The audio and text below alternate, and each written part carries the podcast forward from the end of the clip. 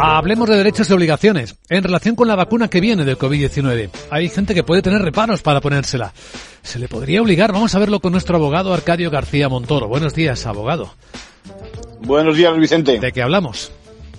Pues de la siguiente polémica jurídica, porque a fecha de hoy, a fecha de hoy que es obligatoria la mascarilla, nos planteamos si el Estado ha de soportar, por ejemplo, el gasto que supone, pero nadie prácticamente se niega a usarla, entre otras cosas porque aunque moleste un poco, no es un método invasivo para combatir la expansión del virus. Sin embargo, nos preguntamos qué ocurrirá cuando llegue la vacuna. ¿Se, trata, ¿Se tratará de una solución obtenida en tiempo récord? Algo inusual en la industria farmacéutica.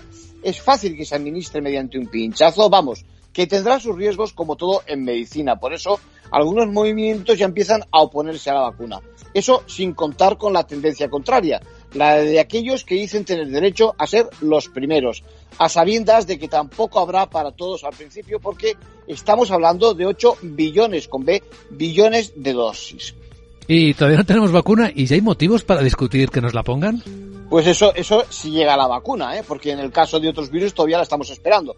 En efecto, eh, a las razones personales, religiosas, filosóficas, habituales, se suman las de un mercado muy competitivo que igual nos ofrece varias alternativas y las dudas sobre el proceso también de extraordinario de autorización, ¿no?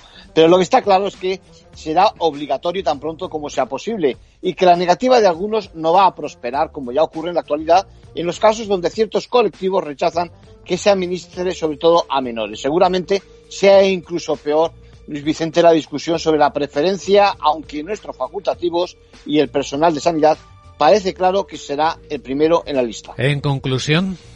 Bueno, paso a paso. El primero, que ojalá llegue pronto esa solución farmacéutica y luego ya resolveremos los casos de negativas y de discriminación legalmente. Gracias, abogado.